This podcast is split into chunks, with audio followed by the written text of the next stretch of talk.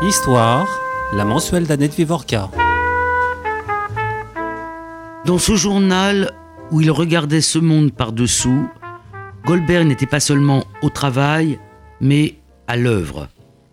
Il destinait ce texte à la publication, et s'il connaissait son étrangeté, il plaçait celle-ci dans la littérature néanmoins. Lui qui avait médité sur l'intimité du livre et sur le besoin croissant dans les sociétés modernes d'une littérature de documents, de témoignages et d'expériences, il savait que ce journal en relevait et qu'il était une chose unique dans la littérature. Ces mots sont de Catherine Cocchio dans la préface qu'elle a écrite pour l'ouvrage de Messislav Goldberg, Disgrâce couronnée d'épines, publié aux éditions Poncerf. Catherine Cocchio est professeure de littérature comparée à l'université Paris 7. Elle a euh, beaucoup publié, beaucoup édité euh, de témoignages, et je ne citerai que trois de ses ouvrages. L'enfant et le génocide, témoignage sur l'enfance pendant la Shoah, qui est une anthologie qu'elle a euh, construite avec Aurélia Kalitsky et qui est parue aux éditions Lafon en 2007. Et surtout, deux importants volumes publiés la même année, en 2013, La littérature en suspens, éditeur Laracnéen. Et j'ai envie de dire surtout, parce que c'est un ouvrage que nous devrions lire tous et méditer, Le mal de vérité ou l'utopie de la mémoire, qui a été publié chez Armand Collin. Alors je vais faire une petite incidence biographique dont je n'ai pas euh, l'habitude dans, dans cette émission. Mais Catherine Coco et moi-même, nous nous connaissons depuis 1993-1994. Et nous avons fait connaissance dans des circonstances un peu particulières. On m'avait donné la charge de refonder une revue, Archives juives, et euh, j'avais élaboré avec euh, Pierre-André Meyer une nouvelle formule grâce à l'éditrice Liana Lévy.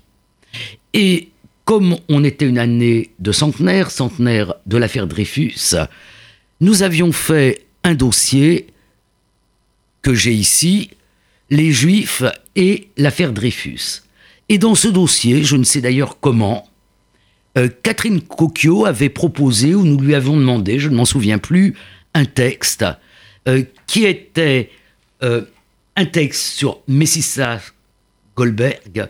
Son texte s'appelait Une mutation politique pendant l'affaire Dreyfus, Messislav Goldberg en 1898-1899, juif, polonais, démocrate, libertaire, sioniste.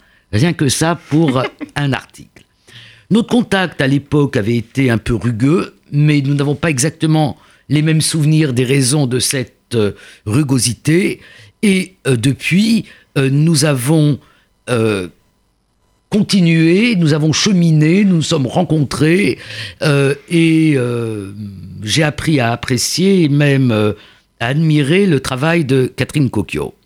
Donc là, fidèle à ses années de, jeunesse, elle retourne à Mrs. Goldberg. Alors, ma première question, c'est comment avez-vous découvert, redécouvert cet auteur?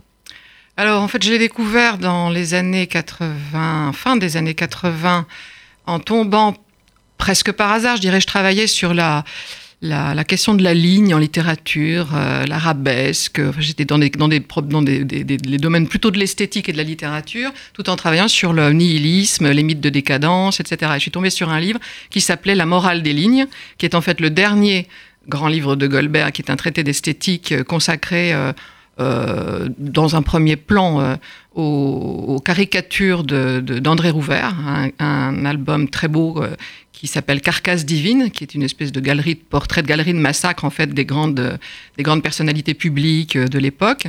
Et, Goldberg faisait donc un essai, un critique, une, une, analyse extrêmement intéressante de cet art et de l'art moderne de manière générale, du primitivisme, etc. Et donc je suis partie de là Je suis ensuite allée à Rouvert, j'ai fait ma thèse sur Rouvert, et quand j'ai fini ma thèse sur Rouvert, je suis revenue à Goldberg, et là, j'ai littéralement découvert un monde, quoi, qui était enfoui complètement. Est-ce que vous pouvez nous dire quand même quelques mots sur André Rouvert? Parce que j'avoue que je ne connaissais pas euh, cet artiste et écrivain, ou mhm. artiste, puis écrivain. écrivain Et que dans le volume euh, dont nous parlons aujourd'hui, il y a aussi un long texte mhm. d'André euh, Rouvert sur Goldberg et, si je ne me trompe pas, deux dessins deux, caricatures deux dessins qui sont inédits d'ailleurs. Goldberg. Alors, quelques mots sur André Rouvert. Alors, Rouvert, c'est un, c'est un dessinateur qui a commencé comme caricaturiste dans les journaux humoristes. Euh, il, est, il est né en 1879, il était parisien, dans une famille bourgeoise. Il a été très, très vite caricaturiste, assez célèbre, parce que son, célèbre pour son, la cruauté de son trait, enfin. Et puis, il est devenu euh, un peu quelque chose d'autre, de beaucoup plus difficile à identifier. Son dessin s'est mis à s'apparenter un petit peu à l'expressionnisme. Euh, un peu l'expressionnisme allemand au fond. Et puis ensuite, euh, euh, il est passé euh, à travers la, guerre, la Première Guerre mondiale. Il a failli mourir à ce moment-là. Il est, il est devenu littéralement, il y a une espèce de métamorphose après la Première, la première Guerre. Il est devenu il écrivain. Il a failli mourir de, de quoi? De la tuberculose, justement. voilà. C'est pour ça que je demandais de quoi. Voilà. Et donc, en 1922, dans cette, cette après-première guerre, il écrit toute une série d'essais qui sont très beaux d'ailleurs, hein, où, où il regarde un petit peu euh, dans un regard d'outre-tombe presque, hein, tous ceux qui sont morts avant euh, la guerre ou pendant la guerre, enfin pour qui, appartiennent pour lui à un monde d'avant, le monde au fond de la fin du 19e siècle et, du, et, de, la, et de, la, belle époque. Et c'est un peu donc un, livre de deuil, mais qui éclaire euh, de manière très très vivante les, corps et les esprits de chacun de ceux qui le... Et en fait, le texte qu'il qu'il consacre à Goldberg en 1922 euh, était fait au départ pour rejoindre un de ces recueils qu'il consacrait à ses contemporains ou à ceux qui avaient, qui avaient disparu peu auparavant.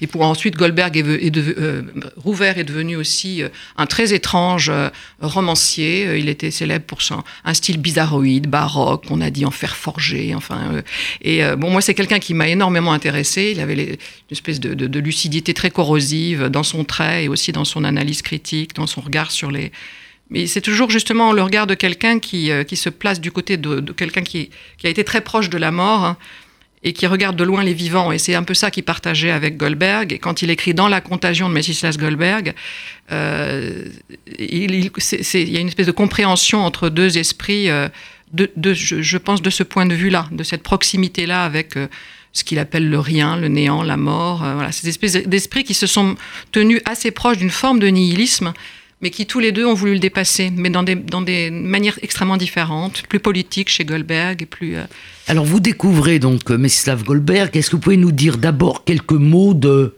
qui il est? De lui. Alors, il est né en 1869 à Plotzk, donc en Mazovie, euh, qui, était une, qui était la Pologne russe à ce moment-là. Et il, il est arrivé, il était dans une famille de bourgeois assimilés. Euh, des commerçants. De, langue, polonaise. Oui, hein. de langue polonaise. Et d'ailleurs, euh, une partie de ses archives euh, sont à l'Institut polonais. Voilà, et il a d'ailleurs publié aussi, mais très peu, assez rapidement, il a voulu il a joué à fond le français, la carte de la France. Et alors, avant, ça, donc, il, est, il, est, il, a fait, il a commencé des études de sciences, de, de, médecine et de sciences sociales en même temps en Suisse. Il est parti à la fin des années 80 et il s'est retrouvé à Paris il voulait absolument euh, s'installer à Paris en 1891. Euh, entre-temps, sa famille euh, là-bas avait fait faillite et commençait à subir les effets de l'antisémitisme montant. et, s'est d'ailleurs converti pour essayer de de, permettre à ses enfants, ils avaient neuf enfants, de faire des études, ce qui était devenu de plus en plus impossible, plus en plus difficile aux, Juifs. Et donc il est, il a, il s'est installé à Paris. Ça s'est très mal passé au départ parce qu'il était totalement déclassé. Euh, il n'avait pas un sou. Il, euh, il a été, euh, il s'est senti totalement marginalisé. Il l'était de fait en fait. Hein. Il a, il a été tenté par le suicide. Il a fait une tentative de suicide en fait un an plus tard. Et il a été euh, très sauvé, comme il l'a dit, par l'amitié d'un écrivain, poète, euh, qu'on a un peu oublié aussi, qui s'appelle Emmanuel Signoret.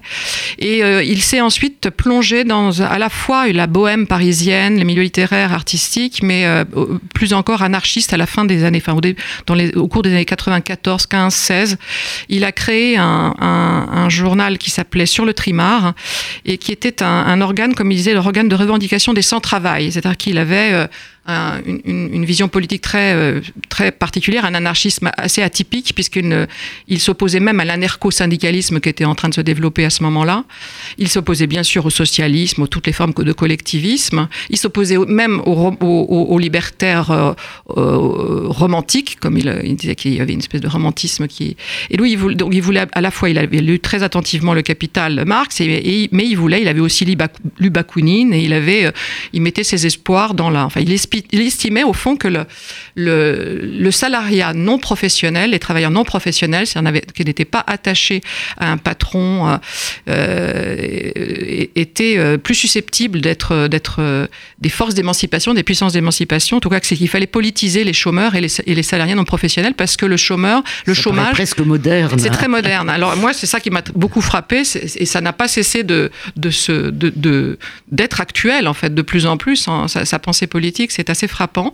Il pensait donc qu'il y avait euh, euh, une nécessité, puisqu'il y avait une productivité croissante nécessaire euh, du chômage, que le système capitaliste allait engendrer ça de plus en plus et que ça faisait partie de la productivité capitaliste. il fallait donc réfléchir à hauteur, il fallait créer une autogestion, par exemple, des, salariés non professionnels, il fallait émanciper les, ouvriers de leurs patrons, des entreprises, mais même des syndicats, et créer plutôt une dynamique de sans-travail. Mais c'est pas exactement les sans-travail, c'est ceux qui, n'avaient pas de métier fixe. Et donc il, mettait euh, aussi d'ailleurs un espoir dans le machinisme. Il estimait que le machinisme n'était pas du tout une chose à, refuser. Euh, donc il n'était pas du tout favorable à la destruction des machines par les ouvriers, euh, ce type de, de mouvement. Au contraire, il estimait qu'il y avait là un processus d'abstraction du travail, qu'il fallait se dégager de la valeur travail et que la machine pouvait, pourrait aider l'ouvrier à faire ça. Donc il avait un regard assez original et il s'est inspiré de la figure du trémardeur, d'où le titre de cette, de cette revue très très intéressante que j'aimerais bien aussi, dont j'aimerais bien publier des, des textes. Le trimardeur, c'était en fait traditionnellement dans l'anarchisme celui qui fédère les campagnes, en fait, qui va de village en village pour euh, porter la bonne parole de la, de la libération. Et, euh, là, euh, il l'a transposé en fait dans l'univers de la grande ville, de la des, des grandes capitales. et le nouveau trimardeur, au fond, c'était justement le salarié non professionnel qui, pouvait passer d'une entreprise à une autre sans, sans s'aliéner à aucun patron ni à aucun syndicat. donc, il inter... je pense que le premier texte que vous publiez sur Goldberg, c'est celui d'archives juives. Euh, c'était en 80. 94, donc ça veut dire oui, que. En, voilà. En, effet, en effet. Donc 94. vous publiez dans cette revue qui est, qui est une revue, euh, comme son titre l'indique, juive. Un texte sur l'affaire Dreyfus. parce que. Donc, dans ces années-là, comment il intervient J'explique un petit peu ça, ouais, c'est intéressant. Euh, qu'est-ce qui lui reste du fait qu'il est juif? Hmm. Alors, euh, il est, euh, en tant qu'anarchiste, il n'est pas a priori supposé, supposé s'impliquer dans la défense de Dreyfus, qui était aussi. C'est quand même l'armée, hein, Dreyfus. Voilà. Les anarchistes Voilà, les anarchistes français n'étaient pas. Alors, il y a eu justement Bernard Lazare, et il est devenu proche à ce moment-là de Bernard Lazare. Il a choisi de batailler auprès de Bernard Lazare et de Gustave Kahn. et il s'est investi beaucoup. Alors, entre-temps, il faut savoir qu'il avait été expulsé, il avait subi une première expulsion politique liée au démêlé qu'il avait avec les anarchistes et les socialistes. Il a été expulsé, il est allé à Londres, il a vécu l'année 1897 à Londres, où il a d'ailleurs contracté la tuberculose. Il est revenu, euh, on lui a dit tu te tiens un carreau, le ministère de l'Intérieur lui a dit qu'il fallait se calmer, il a dit oui oui, et puis est arrivé euh, euh, Zola, l'affaire Dreyfus, et il a immédiatement, sous un pseudonyme certes, mais publié dans les droits de l'homme, un, journal des droits de l'homme, un, un appel euh, à la jeunesse pour soutenir Zola. Et il a été très vite arrêté. Donc deuxième arrêté d'expulsion, on l'a envoyé à Bruxelles.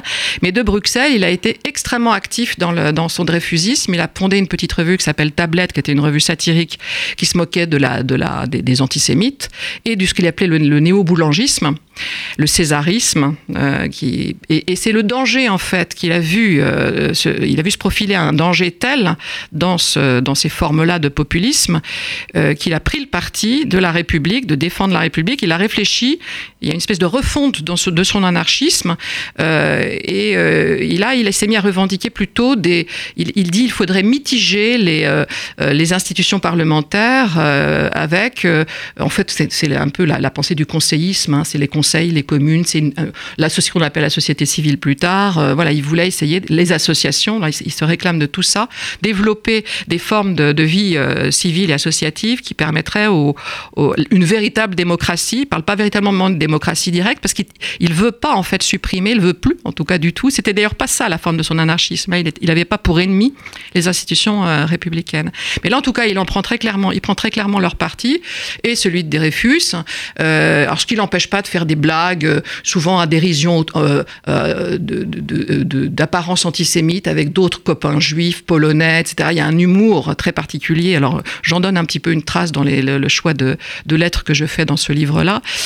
Il avait un rapport avec son, sa judéité. D'abord, il, faut, il faut savoir, enfin, les chroniques qui racontent qui était Goldberg et comment il était, font toujours une description de Goldberg comme le juif, quoi, le juif de l'Est, avec un grand nez. Il y a une le stéréotype ou tout simplement le, stéréotype se met en place très très vite à son sujet.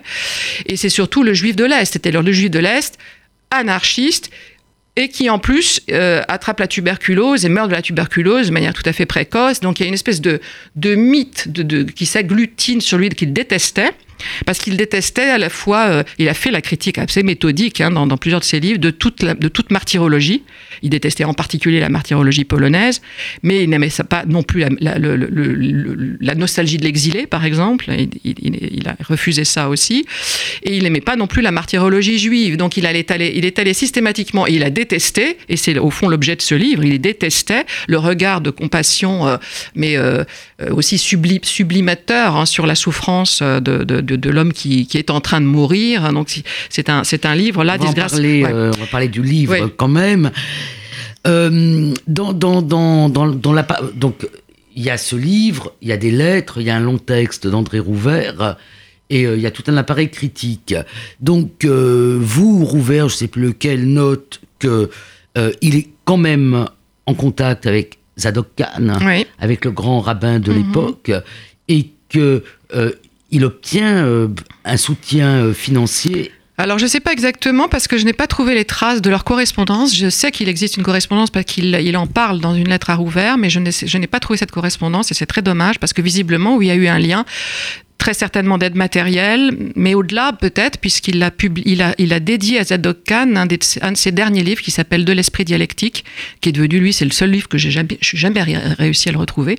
Il a, il a été publié euh, par l'abbaye en, 1907. Et, euh, et là, il l'a il a, il a dédié à Zadok Khan, donc, alors que visiblement, il a connu à partir de 1905, c'est-à-dire, la, je crois, la première année, euh, la, la, la, première très grosse crise de tuberculose qu'il a emmené au Sana. Donc, à mon avis, il a dû comme les SANA étaient payants, il était au sanatorium d'avant, il a dû être aidé à ce moment-là par Zadok Khan et par André Rouvert, qui avait de l'argent à ce moment-là, qui était un grand bourgeois euh, de, à Fontainebleau. Euh, et il s'est fait aider euh, matériellement, je pense, de ces deux, personnes-là surtout. J'ai oublié de dire à propos du, rapport à la judéité un truc important, qui est qu'il est devenu en 1899, après ce combat pour l'affaire Dreyfus, qu'il a quand même aussi mené à la... C'est lui, en fait, qui a été la cheville ouvrière, l'orchestrateur du grand livre d'hommage des lettres françaises à Zola. Et il a fait ça de son exil belge et en fait, l'affaire Dreyfus a été, un, au fond, un moment de resocialisation. C'est-à-dire qu'il a, il a dépassé quelque chose de cette marginalité du, rebelle, qui était quand même celle, de l'anarchiste au début. Euh, et, c'est à ce moment-là, véritablement, qu'il s'est réintégré hein, de manière relative, hein, mesurée, dans les milieux littéraires français. Alors ensuite, il est revenu, il a, été, il a obtenu un, permis de séjour, et puis il a ensuite, euh, en 1906, obtenu un, un permis de séjour indéterminé. Mais il est mort un an plus tard. Et en tout cas, en 1899, un an après euh, toute cette, euh, tout cet engagement, il a euh, pris une, position, et c'est d'ailleurs ça que je publie aussi dans les archives juives, c'est le deuxième texte, ça s'appelle L'intellectualisme juif. C'est un texte, je trouve, intéressant, où il, il prend une position qui est celle d'un sionisme libertaire c'était en fait euh, euh, le, journal Le Flambeau, euh, qui était un journal anarchiste mais sioniste, qui s'intéressait à cette question de, de la création d'un centre spirituel juif, d'un centre culturel juif en Israël. Mais évidemment, comme ils étaient des anarchistes, c'était Jacques Bahar, le directeur de, de, de, ce, de, ce, de cette revue Le Flambeau. Et dans la même, le même numéro où, où, paraît ce texte de Goldberg, on a une lettre de Jacques Bahar et de Bernard Lazare qui rompent qui, disent, qui, partent en fait du congrès sioniste et qui donc rompent avec le sionisme herzlien. Voilà, donc il y a une prise. plutôt un sionisme euh, d'Arada. Exactement, c'est très proche. Euh, voilà, Alors, euh, voilà, ils n'ont pas été en contact, mais ce sont des positions très proches. Et le texte là, ça m'avait frappé aussi quand j'avais regardé ce qu'on peut trouver en français de Adam, la, très grande proximité intellectuelle. Alors, je vous remercie de m'avoir fait connaître ce texte. Euh, Disgrâce couronnée d'épines, que vous publiez avec tout un autre ensemble hmm. de textes, parce que c'est un texte euh, sidérant, euh, d'une actualité ou d'une modernité absolument stupéfiante. Donc, est-ce que vous pouvez nous expliquer un peu ce qu'est ce texte? Oui. Alors, c'est un journal qui n'est pas exactement un journal intime, puisqu'il était destiné à la publication. Il a d'ailleurs publié les premiers, enfin les fragments des premières entrées de ce journal. Il a commencé de l'écrire en 1905, quand il y a eu cette grande, grande crise de tuberculose qui l'a emmené au sanatorium d'Avon. Il a euh, donc euh, annoté, il a euh, réfléchi euh, pas vraiment au jour le jour, mais de manière assez régulière, euh, à ce qui se passait pour lui, en lui, à la fois dans son corps, dans son esprit, dans son intellect, euh, l'altération les, évidemment de son, de son rapport à, au, vivant, à la vie, enfin, qui restait toujours très très vif. Hein, c'est un, très grand vivant. Hein, il était même un adorateur de la vie. C'est même un, un, un terme qu'il a qu'il a un peu travaillé lui-même dans un texte qui s'appelle De l'adoration. Euh, parce qu'il avait pris le parti après ce, cette tentative suicidaire, au contraire, de, dire oui, un grand, grand oui énorme. Donc il y a toujours cette, cette dimension euh, affirmative. Une sorte d'acte de renaissance. Voilà, exactement. Et alors on voit cet homme qui a tellement travaillé à renaître, et qui était arrivé en effet hein, à, à, drainer beaucoup de gens autour de lui. C'est-à-dire qu'il a fasciné énormément de gens, il a, il a énormément euh, créé, incité, euh, aidé, encouragé et, créé véritablement des choses. Hein. Et on le voit évidemment ben, ravagé par, par, par la tuberculose. Est-ce que nous dire, parce que les auditeurs d'aujourd'hui où la tuberculose n'existe presque plus, hein, je sais que... Ça, il y a de ça, réapparaît par-ci par-là. Par mais bon, disons que. À l'époque, c'était très difficile de guérir de la tuberculose. Est-ce que vous pouvez nous donner, dire quelque chose sur le statut particulier de cette maladie, compris d'ailleurs dans la dans la littérature. Dans la littérature, oui. J'ai envie de dire que cette maladie littéraire. C'est une maladie littéraire. Alors ça, ça faisait justement partie de son énervement parce que lui, il, estimait qu'il fallait justement. Alors, il a toujours euh, prôné un certain empirisme dans le domaine sociopolitique et comme dans le domaine mm. de, de l'éthique, de, mm. et donc euh, il, fallait euh, pour lui rendre compte réellement de ce que c'était que cette maladie et de ce que c'était parce que c'est pas seulement un journal de malade, c'est vraiment le, journal d'une fin de vie dans sa dernière partie, celle qui n'avait pas été publiée. Euh, c'est qu'est-ce que c'est que mourir en fait? Qu'est-ce que c'est que passer du camp des forts, des vivants, hein, de ceux qui auront encore de l'avenir, à ceux qui vivent encore, euh, qui, dont la vie euh, se modifie, dont tout dans la vie se modifie, et qui savent qu'ils n'ont plus d'avenir. Il estimait qu'on n'accordait pas assez d'attention à ce moment-là, qui était encore un moment de vie, alors qu'on s'occupait des obsèques, hein, mais on s'occupait pas, au fond, il dit, on, organise les obsèques, mais on organise la fin de vie. Ce qui, est, ce qui est devenu, après ça existait bien sûr, la question des soins palliatifs, mais c'est arrivé de manière très tardive, et à cette époque-là, ça n'existait pas. Et donc il y avait, euh, et alors il critique en fait tous ces, espèces de projections culturelles, donc y compris littéraires, hein, euh, qui... Euh, qui, qui, se, qui cristallisait donc sur, le, sur la figure du, pas seulement du tuberculeux, mais du mourant, avec cette, justement cette martyrologie. C'est une, c'est un refus aussi de la martyrologie que ce, titre euh, ironique, disgrâce couronnée d'épines. C'est-à-dire qu'il dit, il y a des lois de disgrâce, comme il dit, euh, et il, essaye de, saisir ce que sont ces lois de disgrâce au-delà de son cas personnel, mais à partir de son cas personnel et de tous les gens qui voyaient autour de lui aussi mourir de la tuberculose. Hein. Et il y a, y a euh, couronné d'épines parce qu'elle a été couronnée de cette espèce de sublime euh, du martyr euh, christique, qui détestait littéralement. Alors il me semble quand même, à le lire, qu'il y a un aspect de la tuberculose qui est la contagion. Bon, moi, ça m'a beaucoup fait penser euh, sur la description des fins de vie euh, au, cancer, lequel n'est pas euh, contagieux, mais ça m'a fait penser aussi au sida. Bien sûr. Dont on a su à un moment donné qu'il était contagieux, sans bien savoir exactement comment la contagion s'établissait mm. dans, les, dans les débuts de, du, sida. Et le texte terrible d'André Rouvert, qui est un texte, oui, c'est un texte terrible. Mm. Euh, il appelle quand même la contagion de. Dans la contagion dans de la contagion de Alors, Dites-nous quand même les circonstances du texte de Rouvert, et puis après on reviendra à la question de la contagion. Alors, 1922, euh, alors que Goldberg est mort en 1907, donc il y a 37 ans, euh, Rouvert, beaucoup plus tard, écrit un, ce long, ce long texte. d'années. 1922, très longtemps. Et en fait, c'était pour des raisons très précises euh, et qui font parler de cette ironie du sort vraiment incroyable chez Goldberg. C'est-à-dire quand on s'est mis à reparler de Goldberg bien après sa mort, c'était pas pour ses œuvres qui n'ont pas été rééditées, euh, sauf certaines, mais très très récemment en fait. Hein. c'était parce que son fils, qu'il n'avait euh, que très peu connu, il s'en était occupé dans les premières années, pas son nom, et qui ne hein. portait pas son nom, qui s'appelait Messislas Charrier. pas de la compagne. Alors qui savait, le, le, le, le, fils était en fait né d'une union avec une étudiante qui s'appelait Berthe Charrier. Euh, il s'était séparé assez vite. Il avait, s'était occupé même seul à, un certain moment de ce, nourrisson. Et puis elle est partie, où ils se sont séparés. On, on, sait rien en fait de ça. En tout cas, le fils connaissant sans doute la mythologie anarchiste à partir d'une idée qui se faisait de son père, est devenu un anarchisme anarchiste au sens de malfaiteur, euh, de la reprise individuelle, comme on disait euh, chez, chez, Darien, etc. Et, euh, et il a, euh, il, a participé à, à une, il a, il a attaqué deux personnes dans un, dans un, dans un train, un Paris-Marseille, pour avoir de leur argent, tout simplement. Et il s'est fait donc, il a, il a, il est passé en procès et il s'est fait, et il, il a, été condamné à, mort et il a été exécuté. Et donc c'est à, à, ce moment-là, juste avant le procès. Que ça a été un des derniers anarchistes, le dernier euh, anarchiste. oui, alors pour moi, à ça être guillotiné. Ouais ça n'a tellement pas de rapport avec l'anarchisme de, de Messislas Goldberg que ça en fait le point sur le i du malentendu quoi cette histoire.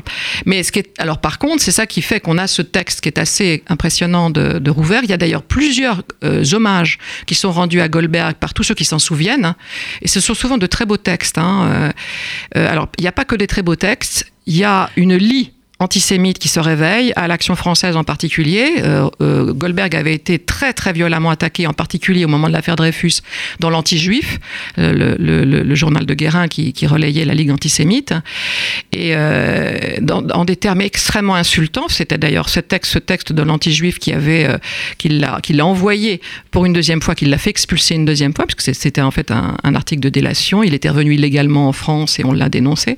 Donc, et en 1922, ces milieux-là et les nouveaux, voilà, les nouveaux, les nouveaux, antisémites de, cette période-là hein, se, déchaînent contre ce qu'il appelle, dans l'action française, on lit le, ce métèque décadent du, du nom ignoble de Goldberg. Euh, voilà, il y a plusieurs, plusieurs formules très, très, très violentes, hein, comme si, euh, alors eux n'avaient pas oublié. Euh, cette figure-là. Alors la contagion. Alors la contagion, euh, Rouvert, euh, qui donc avait, avait été de ceux qui, qui avaient euh, continué de visiter Goldberg, alors qu'il faisait peur à tout le monde, parce que vraiment, il, il était... il y a des pages, des, des, lignes... Ouais, où il décrit le corps de Goldberg. Où il décrit le corps de Goldberg, mais il y a des lignes de Goldberg où il décrit ah bah la peur qu'il suscitait suscite la peur de la, mm. de la contagion, hein, d'une maladie qui était effectivement pas toujours, mais souvent mortel. Oui, ouais, bien sûr. Et donc, alors, dans les, parmi les, les, les, les lettres que j'ai euh, publiées dans le livre, puisque j'ai fait un montage de lettres. Il y a les lettres qu'il envoie en particulier à ses, copains, euh, qui sont Salmon, euh, Apollinaire, qu'il a, initié véritablement à l'art moderne. Hein. il l'a envoyé voir Matisse. Et donc, il, a, il se plaint au fond parce que Salmon et Apollinaire viennent mm. plus, alors qu'il faisait la noce dans les, dans les, dans les cafés parisiens. C'était quelqu'un qui aimait beaucoup faire la fête et boire de l'alcool. Et là, il, voilà, il, a pu ses copains avec lui. Évidemment, il est conscient très bien qu'ils ont peur, ou alors qu'ils voilà, ils sont mal à l'aise parce qu'il sait très bien qu'il va passer l'arme à gauche. Et c'est assez, assez poignant parce qu'il continue quand même hein, les, de les, de les au fond, de les pousser, de les encourager. il leur fait des commandes éditoriales. Les, euh, euh, à Apollinaire, il dit va voir Matisse, commande-lui ceci. C'est lui qui est à l'origine, en fait, du grand texte de Matisse qui s'appelle Note d'un peintre, qui est devenu un texte matriciel, en fait, de, la critique sur Matisse.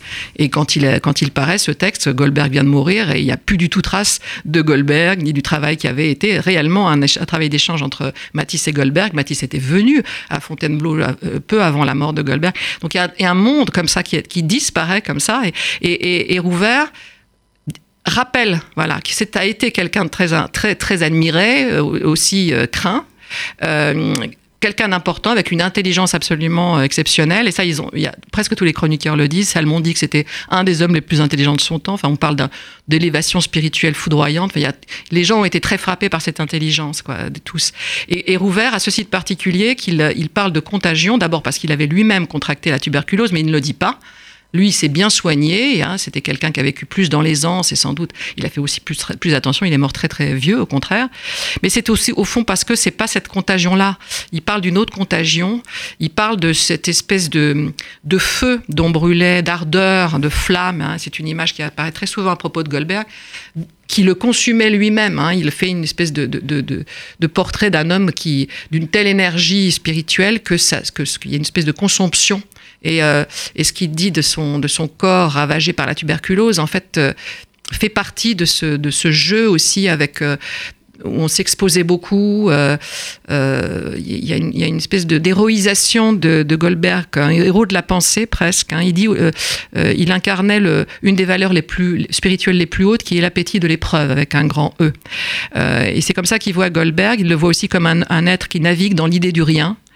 Parce que Rouvert était très. Euh, ce qui est faux, à mon avis, Goldberg n'était pas un nihiliste. C'était quelqu'un qui, justement, euh, venait en effet du nihilisme, mais qui, s'est beaucoup, qui a beaucoup bataillé euh, euh, de manière un peu nietzschéenne par certains aspects avec cette affirmation de la vie, mais pas seulement. Et on le voit très bien, lutter contre le néant, c'est à la fois un livre qui se, qui se confronte au, néant prochain de la mort, mais qui, mais qui mobilise toutes les énergies de l'intelligence, de la lucidité, et, pour, pour penser encore, et pour penser mmh. en quoi encore, en quoi ça appartient encore à la vie. Alors on va peut-être revenir un peu au, au texte texte, euh, même si c'était une émission d'histoire, donc euh, vous, vous êtes euh, une femme du texte.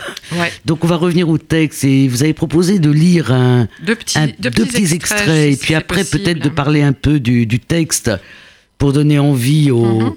aux auditeurs de, de, lire le livre. Voilà, donc c'est dans le premier quart du journal. les mourants savent que l'heure n'est pas loin, mais il y a tout un monde entre eux et les vivants. L'agonisant n'ose le franchir de peur que sa pauvre âme n'affronte la brutale puissance de la vie. Celui qui meurt connaît bien ses désirs, mais il se tait sur toute chose. Il simule l'ignorance de son état, il a la lassitude d'expliquer un tas de choses. Il a peur enfin de trop bien comprendre et de lire dans les figures qui l'entourent sa destinée prochaine. Son silence est plein de sous-entendus, d'aventures, de passions. Il diffère en cela des êtres destinés à la vie.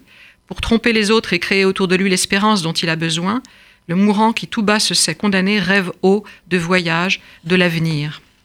Et un petit peu plus loin, on sait, organiser les obsèques et les pompes, mais personne ne songe à organiser l'agonie, à deviner son langage si particulier, à la rendre enfin plus proche de l'humanité, plus douce. A-t-on su, et pourtant il y a longtemps qu'on meurt, Trouver le moyen d'entretenir la propreté de l'agonisant sans le fatiguer. A-t-on songé au linge cousu de façon qu'on puisse le changer sans exténuer le malade? A-t-on trouvé le moyen d'assainir son souffle, d'adoucir ses fatigues? Le mourant est obligé de se contenter des habitudes des vivants. Comme son état est au-dessus, au-dessous des moyens de se vêtir et de se nettoyer, inventés par les forts, il finit, roi ou gueux, dans l'abandon, livré aux actes physiques les plus brutaux, abandonné à ces poussières qui si facilement se fixent sur la peau d'agonie, livré enfin à la matière entièrement. Il y a, l'idée que les, mourants font pratiquement partie d'une autre espèce. Ils, appartiennent à un monde qui est dans un entre-deux et que les vivants, au fond, parce qu'ils ont la force de la vie en eux et parce qu'ils ont peur de mourir, euh, euh, se cachent. Enfin, il une espèce de, c'est ça qui, qui, met en colère euh, Goldberg, mais qui l'analyse aussi, c'est la, puissance de déni incroyable qu'ont les, les vivants d'une manière générale avec ceux qui vont mourir. Euh, et, ce qu'il essaye de faire, c'est à partir de ce qui son expérience personnelle, mais aussi de son observation des autres, de d'expliquer ce que c'est, quelle est la, comment se modifie intérieurement, corporellement, mais aussi dans ses goûts, dans ses pensées, dans ses manières de, de, tout percevoir, se modifie quelqu'un qui va quitter la vie. Et c'est aussi, c'est pas, c'est pas, il n'y a pas de macabre dans ce, c'est un, livre très dur, un terrible en fait, éprouvant. C'est un livre d'une lucidité. Voilà, c'est ça. Avec euh, des pointes euh, d'humour. D'humour noir. Euh, et cette lucidité, on a envie, bon, les, les deux extraits, surtout peut-être le premier puisque le deuxième, euh, bon, il y a eu un, progrès dans la façon de avec les soins oui, bien Sûr. Ça, mais euh, le premier, c'est vraiment quelque chose que nous devrions chacun hmm. méditer, puisque on est, on a tous été ou on sera tous en contact avec euh, des êtres chers qui sont en fin de vie et on ne sait jamais trop comment comment se comporter aussi. Mm. Donc je trouve que c'est un texte à vraiment à, à oui, il invite à une espèce de presque de révolution du regard, mais c'est un peu ça qu'il fait un peu dans chacun de ses textes. Il, il, il, veut véritablement entraîner le, le, vivant, celui qui a toute, toute sa vitalité, dans l'orbe de celui qui, qui, quitte la vie. Il veut faire comprendre ce que c'est, comme s'il fallait ne pas détruire ce lien qui existe encore, alors même qu'il est hanté par la manière dont se sépare, dont les, dont les mourants se séparent des vivants. Mais c'est un, un travail sur le lien et il a toujours fait ça au fond. Hein.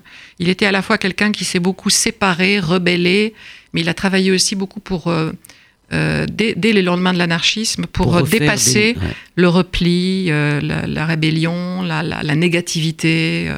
c'est quelqu'un qui a essayé d'inclure, d'où cette, cette, histoire d'adoration de la vie. Et, et, il fallait aussi passer, que ça passe toujours par la compréhension, l'analyse, en même temps que par ce grand oui. C'était à la fois manger la vie et la connaître.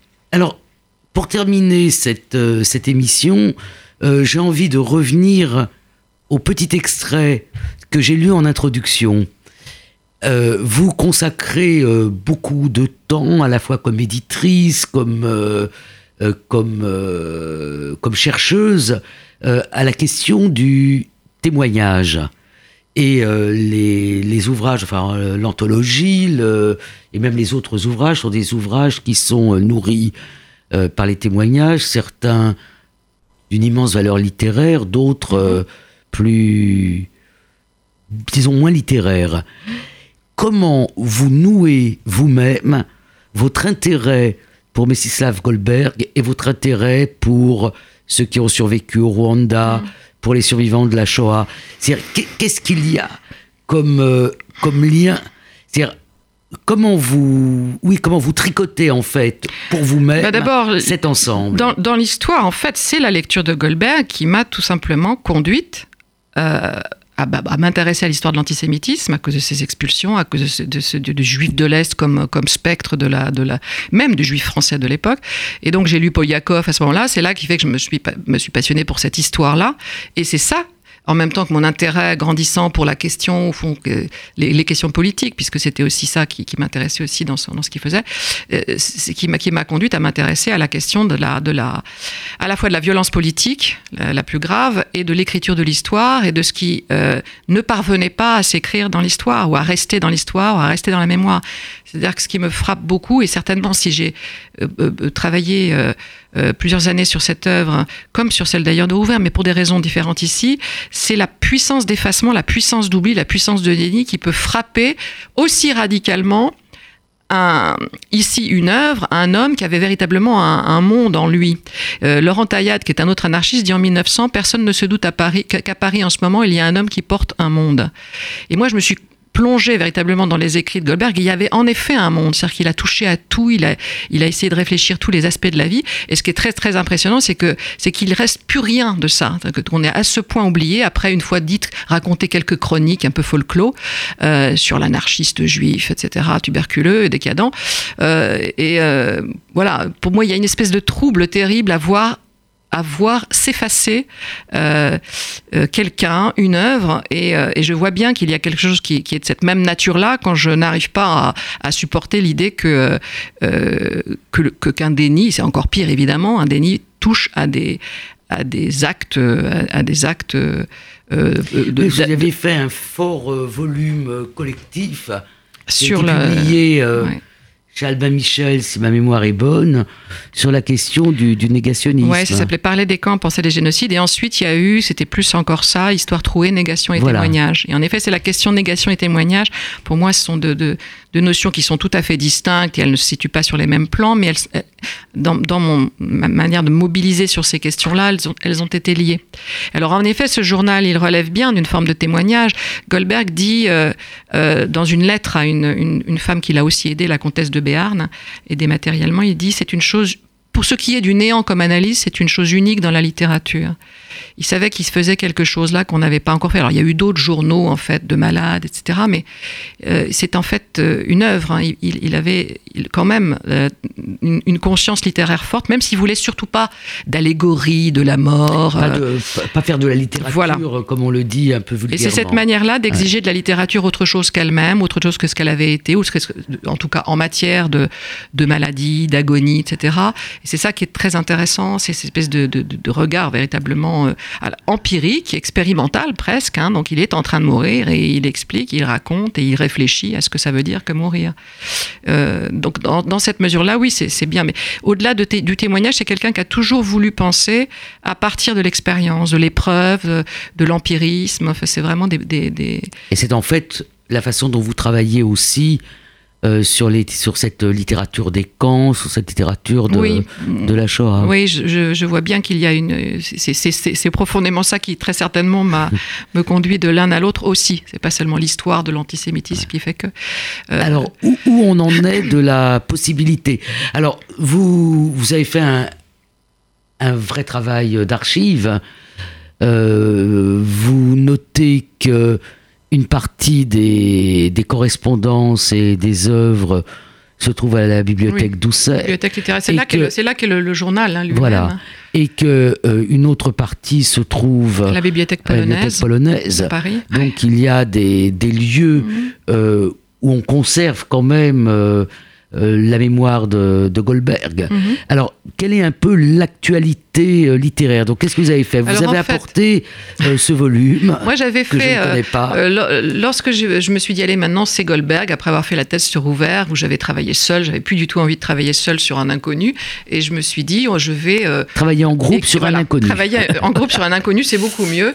D'autant qu'il avait quand même justement touché à tout. Il y avait un aspect sociologique, philosophique, critique d'art, enfin littéraire. Et d'autre part, il y avait une partie polonaise. Il y avait Elzbieta, Elzbieta Grabska qui en Pologne s'était intéressée, une des rares dans le, ceux qui s'intéressaient à Apollinaire, qui s'étaient intéressés de près à Goldberg. C'est qu'en fait, on s'intéresse toujours à Goldberg parce qu'on s'intéresse à, à quelqu'un d'autre. Apollinaire, ouvert. Exactement. Et donc, moi, non, je m'intéressais vraiment à ce monde-là qu'il a, qu'il a porté euh, les quelques années où il a vécu en France, euh, qu'il estimait être le pays de la synthèse de demain. Il était amoureux. Il avait une idée de la France comme le. Euh, il avait cette pensée que cette pensée qu'il appelait dialectique lui-même, que euh, il y avait une nécessaire et possible alliance des contraires l'individu, la foule, la science, l'art, le, rationnel, l'irrationnel. Il fallait euh, arrêter de procéder par séparation, euh, par cloisonnement. Il fallait euh, essayer de trouver un, registre de pensée, une forme d'existence aussi où on parvenait à inclure, à essayer d'articuler toutes ces choses. Et c'est ça, c'est pour ça que c'est devenu un monde en fait. Euh, donc euh, évidemment, c'est difficile de rendre compte de ce monde. Hein, et il faudrait que je publie systématiquement toute son œuvre maintenant pour pour qu'on se rende compte que c'était véritablement un monde qui avait une dynamique très profonde là-dedans. En tout cas, ce que j'ai fait en 1995, c'est que j'ai euh, rassemblé une équipe d'une quinzaine de chercheurs qui ont travaillé à la fois sur la dimension politique, sur la partie polonaise, sur la partie lyrique, parce qu'il écrit aussi des poèmes, un roman. Euh. et donc, euh, bon, mais ça, il aurait fallu aller plus loin pour, pour faire véritablement ressortir. Jean-Paul Corsetti avait publié un de ses livres dans les années 90 qui s'appelle Lettre à Alexis, qui est un livre très étonnant. Où, on a dit de Goldberg que c'était une espèce de Marc Aurel qui aurait lu Jérémie. Et c'est tout à fait vrai. Et dans, dans Lettre à Alexis, c'est le masque stoïcien, alors que dans un grand, grand livre poétique de, de, Goldberg que j'aime beaucoup, qui s'appelle Lazare le ressuscité, qui est une espèce de transposition poétique de son, de son parcours de juif, en euh, fait. Publié ou que vous avez lu en manuscrit Non, non, ça c'est publié, en 1901. D'accord. Euh, voilà, Mais jamais republié depuis Jamais. Et ça, à mon avis, justement, c'est un des textes que j'aimerais republier un jour. Je trouve que c'est très beau. Je l'avais montré à Henri Méchonnier, qu'il était tout à fait séduit. Euh, il a d'ailleurs été séduit par la figure de Goldberg d'une manière plus, plus générale. Voilà, donc Alia a publié euh, en 2017, euh, les éditions Alia. ont publié La morale des lignes, mais malheureusement sans accompagnement critique. Euh, donc c'est un peu difficile de, de, Voilà, il faut le contextualiser, à mon avis, il faut, faut aller plus loin quoi dans la présentation de ce c'est un très très beau et grand à mon avis important traité d'esthétique en 1907 son, son dernier ouvrage publié et puis voilà, après, il y a voilà, Kokyo, est-ce qu'elle va avoir le courage et l'énergie et les, éditeurs aussi pour, pour publier le reste? J'aimerais bien publier une partie des écrits politiques que je trouve très actuels. Et puis certains textes littéraires, peut-être comme Lazare le ressuscité, justement, euh, si j'y arrive.